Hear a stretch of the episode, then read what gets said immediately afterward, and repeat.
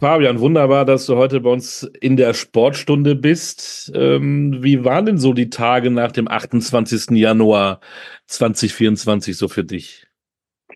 Ja, es war natürlich am Anfang ja schon sehr, sehr komisch, weil eben ich habe das jetzt so viele Jahre lang gemacht und ja, jetzt einfach so mein, ähm, ja, ich will sogar sagen, mein, mein Leben jetzt so hinter mir zu lassen, eben was ich jetzt beruflich get getan habe, war schon irgendwie dann ähm, ja, in der ersten Woche war es schon mega komisch. Jetzt so langsam komme ich so rein, dass ich sage, okay, jetzt ähm, beginnt langsam halt einfach was Neues. Ähm, und es, äh, es fühlt sich auch gut an, weil eben, wenn ich bei mir aus dem Fenster gucke, es, es hat 0,0 Schnee. Die, der, der Kombinationsweltcup äh, pausiert jetzt, glaube ich, drei Wochen lang und eben das ist eigentlich schon, schon so, wo ich denke, okay, ich, ich habe es, glaube ich, richtig gemacht. Erinnerst du dich noch an den Moment, wo du dann für dich gesagt hast, äh, Fabian, das war's? Ähm, also das war, glaube ich, kein äh, Moment, wo ich sagen kann, das, das war's. Also das, das ist ja, glaube ich, eher ein äh, Prozess. Also, also das, das entscheidet man, glaube ich, nicht von, von, von heute auf morgen, sondern eben das, das ähm, ja, einfach so ein, so, ein, so ein schleichender Prozess. Und bei mir war das einfach so, so die komplette Saison, wo ich halt einfach gemerkt habe, ja, dass ich einfach an meine ehemaligen Leistungen halt 0,0 anknüpfen kann und dass es dann einfach irgendwie nicht funktionieren möchte. Und dann habe ich mir schon das ein oder andere Mal gefragt, weshalb mache ich das halt überhaupt noch? Ähm, und eben dann, dann hat es halt so aufeinander aufgebaut. Wie war denn so dann deine letzte Saison mit dem neuen Bundestrainer Erik Frenzel, mit dem du ja auch zusammen Erfolge gefeiert hast? ja, also mit Erik, das war natürlich am Anfang schon sehr, sehr komisch, als er dann auf dem ersten Lehrgang auf einmal dann, dann als Trainer mit dabei war. Da musste man sich natürlich schon erstmal dran gewöhnen, aber eben, er, er, er hat da seine Sache gut, gut gemacht. Ähm, ist jetzt auch nicht direkt so äh, ja, in die Bresche gesprungen und äh, hat sich jetzt da als, als, als neuer Cheftrainer hingestellt, sondern er wusste ja selber auch, dass er erstmal ein bisschen, bisschen reinwachsen muss, die, die Sache annehmen muss und ein paar, paar Dinge muss man ja einfach umdenken, glaube ich, wenn man dann vom, vom äh, Sportler in das Trainerbusiness wechselt. Ähm, und das hat natürlich eigentlich auch echt, echt Spaß gemacht mit ihm. Die, die Trainertruppe, das, das hat man gemerkt, dass die drei sich sehr, sehr gut verstehen. Ähm, aber bei mir lief es halt einfach, ja, letzten Sommer auch nicht rund. Eben, es, es wollte halt einfach, einfach nicht mehr so richtig klappen auf der Schanze. Und deshalb, ja, war meine Saison ja auch so, wie es jetzt schlussendlich war. Kannst du dir denn vorstellen, auch so was Ähnliches zu machen, äh, in den Trainerbereich zu gehen? Ähm, also jetzt momentan auf gar keinen Fall. Also, also ich will jetzt auf jeden Fall erstmal äh, ja was, was ganz anderes machen, einfach eine, eine normale Ausbildung ähm, angehen. Aber ich bin da tatsächlich auch nicht abgeneigt, dass so ja in, in fünf bis zehn Jahren vielleicht könnte ich mir das auch vorstellen, da in einen Trainerjob äh, ähm, mal reinzuschnuppern, ähm, aber jetzt auf, auf keinen Fall jetzt direkt im Anschluss nicht. Hattest du denn jetzt irgendwas noch gemacht nach dem ähm, 28. Januar sportlich gesehen? Weil du hast ja normalerweise Abläufe, die bist du doch gewohnt. Du hast einen ganz anderen Tag. Ja, ja, also, also es ist natürlich jetzt schon mal eine Umstellung, aber ich, ich, ich nutze die Zeit natürlich jetzt, ähm, um tatsächlich habe ich relativ viel Sport gemacht, weil das wäre fatal, jetzt von, von, von heute auf morgen komplett das, das System seit einfach mal runterzufahren. Ähm, ja, gerade gerade was das Herz-Kreislauf-System angeht, was man das ja jetzt äh, über die letzten 15, 20 Jahre jeden Tag äh, mehrere Stunden trainiert hat, das, das äh, lässt sich jetzt natürlich nicht einfach stoppen und deshalb habe ich schon ähm, relativ viel trainiert. Ähm, leider nicht auf Schnee, ähm, sondern ich war jetzt halt viel joggen, Krafttraining gemacht und solche Dinge. Also ähm, das will ich jetzt peu à peu langsam runterfahren. Lass uns doch mal ein bisschen kurz durch deine Vita fliegen. Welche Erinnerungen du noch hast? Es waren 15 Jahre, du hast ja einiges erlebt. Fangen wir doch mal an. Am 4.1.2009, dein Debüt im Weltcup. Welche Erinnerungen hast du da noch? Ähm, das weiß ich tatsächlich noch relativ gut, weil eben es war ein, war ein mega cooler, cooler Wintertag. Ähm, und das war eigentlich relativ kurzfristig. Ich, ich äh, wurde da irgendwie nachnominiert, weil da jemand krank wurde. Und dann durfte ich, glaube ich, weil ich halt aus der Region kam, durfte ich kurzfristig einspringen. Ähm, und dann natürlich der erste Weltcup ist natürlich dann schon mal so als, als Jungspund eben, da, da waren dann einfach solche, solche Sportler da wie Ronny Ackermann, Sebastian Hasenay, Björn Kircheisen, eben die, die man sonst eigentlich nur aus dem Fernsehen kannte und auf einmal, ja, war man im gleichen Team mit dabei und so. Das war natürlich schon, schon eine ziemlich krasse Erfahrung. Und ja, es war ein, war ein cooler erster Weltcup. Welche Erwartungen an dich hattest du damals so gehabt? Hast du schon geträumt von Weltcupsiegen, Olympiamedaillen?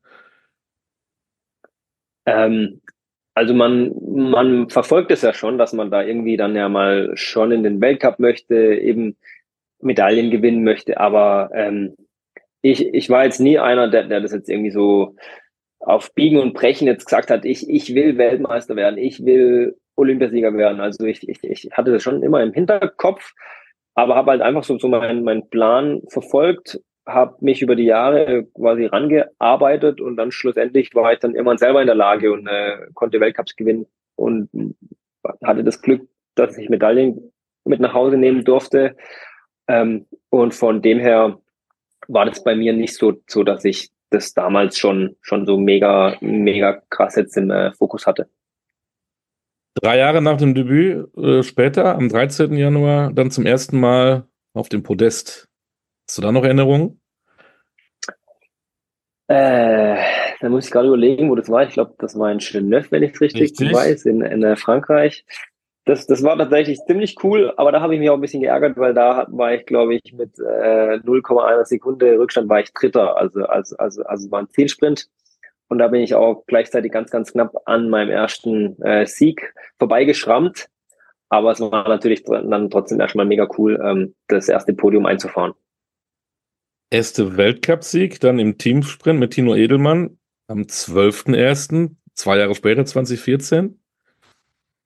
Dann hast genau. du es geschafft, fünf Jahre sozusagen nach dem Start, erstmal ganz ja. oben. Genau, eben das, das war, glaube ich, sogar auch in, in Schöneff, wenn ich mich richtig entsinne. Auch das, richtig? das war natürlich ähm, richtig cool, nämlich da weiß ich auch noch so zu den, also von, von den von den richtig coolen Rennen hat, hat man aber die Zieleinläufe ja schon noch im Kopf, wie das war. Und da war eine ziemlich große Gruppe und ich konnte mich dann am Ende ähm, im, im Zielsprint durchsetzen. Und das war natürlich mega cool. Ähm, und da erinnere ich mich natürlich auch gerne zurück. und dann im gleichen Jahr im wunderbaren Wintersportort Sochi holst du dir die Olympiamedaille. Olympia war dann für dich auch noch mit einer Medaille wahrscheinlich einer der absoluten Highlights. Ja, klar. Also ähm, das ist natürlich dann schon auf jeden Fall ein Highlight, dass man zu Olympischen Spielen fahren darf, sein, sein Land vertritt dort. Ähm, ja, und da ist natürlich alles nochmal viel also die, die Medienwirksamkeit ist ja nochmal viel größer, ähm, ein deutlich höheres Interesse, so eben mit den ganzen Sicherheitsauflagen damals, eben das, das äh, kannte ich so ja gar nicht. Ähm, das wurde mir dann, dann im Nachgang gesagt, dass das bei, bei Olympischen Spielen immer so, so, so ist mit Einlasskontrollen und äh, Bodyscannern und weiß der Kuh, was da alles dann gab. Ähm, ja, da, da kamen natürlich riesige Eindrücke auf mich zu. Ähm, aber es war natürlich trotzdem was, wo, wo man natürlich schon, ähm, ja, wo man einfach auch, auch was ähm, ein bisschen stolz auf sich sein kann, weil eben die, dieses Feeling, dieser Spirit damals, das ist schon schon was sehr, sehr Unbeschreibliches. Und ich hatte dann eben noch, noch die Ehre, dass ich wirklich ähm, zwei Medaillen dort gewinnen konnte. Und das war natürlich auch mega krass. Das waren ja auch so Zeiten, wo waren die Deutschen ja auch richtig gut. Warum äh, ist diese Sportart für nordisch Kombinierer so, ähm, warum sind wir da so erfolgreich? ähm, ja, weil einfach so in den letzten Jahren einfach mega ähm, gute Arbeit geleistet wurde. Also das, das geht natürlich los ähm, zu Hause an den Stützpunkten, dass da sehr, sehr gute Nachwuchsarbeit ähm, geleistet wurde. Und dementsprechend wurden meine älteren Kollegen damals schon sehr, sehr gut ausgebildet. Wir dann natürlich auch. Und dann ähm, ging es natürlich los mit der Ära mit Ronny Ackermann, dass, dass der natürlich da ähm, seit langer Zeit da so um die 2001er, 2003er Jahre, glaube ich, ging es dann los, dass dann der wieder Weltmeister wurde und so. und da haben natürlich alle zu, zu dem aufgeschaut. Und dann war es immer so ein, so ein, Kreislauf, sage ich mal, so, dass da immer jüngere Athleten mit ins Team kamen. Die konnten sich dann bei den älteren Athleten, die wirklich richtig erfolgreich waren, einiges abschauen, wollten die natürlich dann auch schlagen. Und die alten Athleten, sage ich einfach mal so, die wollten sich ja von den Jungen auch nicht die Butter vom Brot nehmen lassen. Und so war das echt immer so ein, ja, so eine, ja, also ein ähm, cooles Teamgefüge, aber eben es wollte natürlich immer jeder besser sein als der andere. Und ich glaube, das hat sich so über die Jahre extrem hochgeschaukelt bis zu, zu dem Peak dann ja 2017, 2018, wo wir dann wirklich mal Saisons hatten, wo wir wirklich fast alles gewonnen haben. Und dann haben die anderen Nationen sich halt irgendwann auch mal gedacht, okay, das, was die Deutschen können, können wir auch und haben natürlich nochmal eine, eine Schippe draufgelegt. Vorher noch, dürfen wir auch nicht vergessen, weil das war nach 28 Jahren ja auch was ganz Besonderes. Falun, WM, Gold mit Edelmann, Frenzel, Rützek im Gepäck. Ähm, auch ein Highlight. Also du hast ja unwahrscheinlich viele Highlights gehabt. Aber nach 28 Jahren wieder dazu gewinnen, das war ja wirklich auch was ganz was Besonderes. Ja, voll, weil eben da, da äh, wurde dann natürlich in der Presse auch immer ein bisschen drauf rumgehackt, dass wir so erfolgreich sind, aber schaffen es nie bei der WM mal da ähm, das Teamgold zu gewinnen. Ähm, und dann war das natürlich für uns auch ein Riesenansporn, ähm, dass, dass wir das endlich mal schaffen. Und ich weiß noch, 2013 bei der WM vorher ähm, sind wir leer ausgegangen. Da sind wir, glaube ich, Sechster geworden im Team. Also es war ein richtig verkorkster Wettkampf. Und dann hat es in Falun wirklich geklappt und wir sind dann auch noch Mannschaft des Jahres geworden. Ähm, ja, also, also das war auch ein mega, mega krasser Wettkampf, weil es auch, auch echt sehr, sehr spannend war ähm, und weil halt auch alle, alle eine, eine herausragende Leistung gezeigt haben und dann konnten wir am Ende endlich nach 28 Jahren mal die Norweger wieder im Team schlagen. Und 2015 hast du es dann geschafft, deinen ersten Einzelsieg Weltcup zu feiern. Ist das eigentlich was anderes, wenn man selber im Einzel Weltcup gewinnt oder äh, eine Medaille oder ein Weltcup im, im Teamsprint mit der Mannschaft? Ähm, es sind schon ähm, natürlich äh, ist der Ablauf ein anderer, weil ja eben jeder zu einem anderen Zeitpunkt springt, zu einem anderen Zeitpunkt läuft. Aber im Team ist das, das äh, ja der der Team Spirit ist nochmal ein ganz anderer, klar, weil eben man man ist nicht alleine, äh, wenn ich jetzt in einem Einzelwettkampf einen äh, schlechten Wettkampf mache oder oder oder einen schlechten Sprung mache. Ähm, hänge halt nur ich mit drin und in einem Team ist natürlich schon nochmal ein ganz anderer Druck und mit dem muss man erstmal umgehen können, ähm, weil man will ja nicht der, der sein, der dann am Ende die, die Medaille gekostet hat oder sowas und von dem her ähm, sind die Team-Events schon immer emotional nochmal irgendwie eine andere Nummer, aber es ist natürlich auch cool, wenn man ganz alleine auf dem Podium oben stehen darf. Ihr stand zu dritt auf dem Podium, dreifacher Erfolg, wieder in so einem wunderbaren Wintersportort in Pyeongchang in Südkorea, Olympia 2018. Äh, ähm, das war, ja, wie du sagst es eben mal, der höchste Peak eigentlich. Das war das, was kann man ja gar nicht mehr toppen.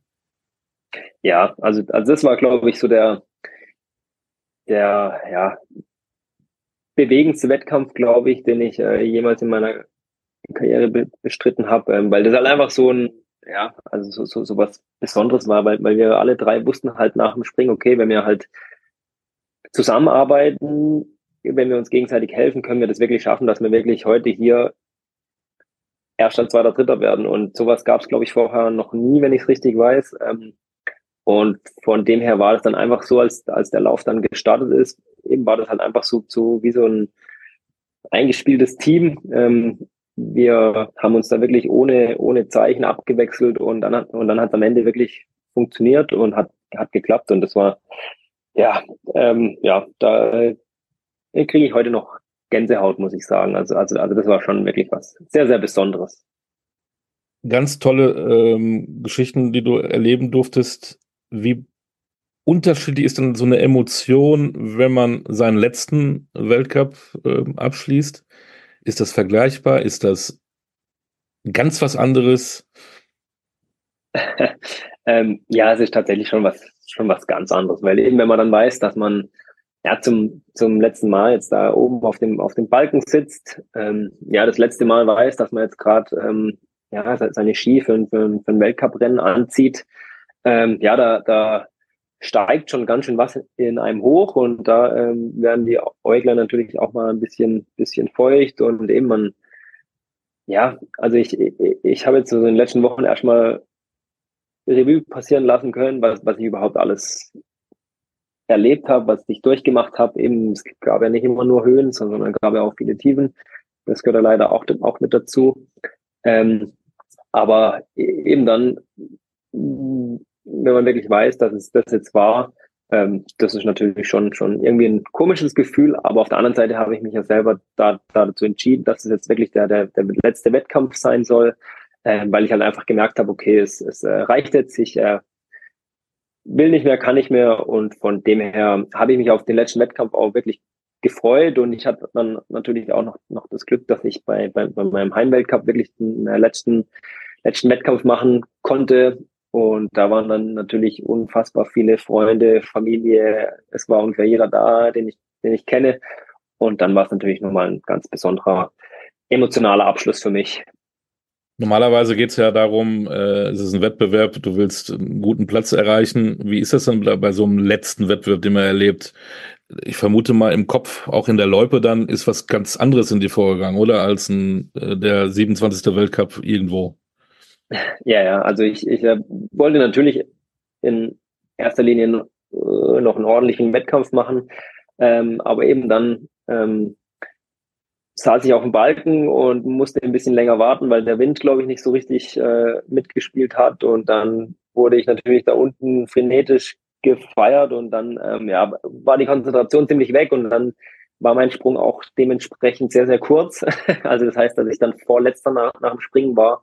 Ähm, da war dann eh nicht mehr viel zu holen und dann habe ich mir einfach vorgenommen, dass ich jetzt nochmal ähm, die, die ersten Runden mache ich ein ganz normales Rennen und wollte dann aber schon die letzte Runde, wollte ich dann ganz gemütlich ausklingen lassen und mich bei allen Betreuern, allen Trainern nochmal auf der Runde bedanken und den, den, den äh, Fans natürlich auch nochmal Danke sagen.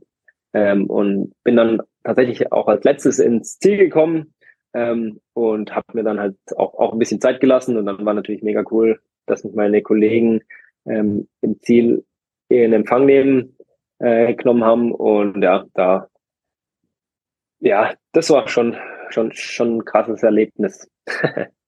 Was wirst du am meisten vermissen? Am meisten vermissen. Ähm, ja, so den, das, das Privileg, sage ich jetzt einfach mal so, dass man sein Hobby zum Beruf machen durfte. Also beim, weil so, so, so als Profisportler hat man ja wirklich ähm, ein, eigentlich einen relativ frei gestalteten Tag. Also ich, ich äh, kann ja dementsprechend ins Training gehen, wann ich möchte, wie, wie ich will. Ich bin sozusagen mein eigener Herr gewesen und eben kon konnte mein, mein, mein Tagesablauf dementsprechend halt einfach ähm, starten und enden, wann ich das wollte. Und das ist natürlich, ähm, ja, als, als normal arbeiten, das sage einfach mal so, eben heißt, okay, um 8 Uhr geht die Arbeit los, um 16 Uhr ist vorbei und das war bei mir halt nie so der Fall. Ähm, und das war, glaube ich, schon so das, das, was ich am, oder was ich am meisten vermissen werde, glaube ich, ja.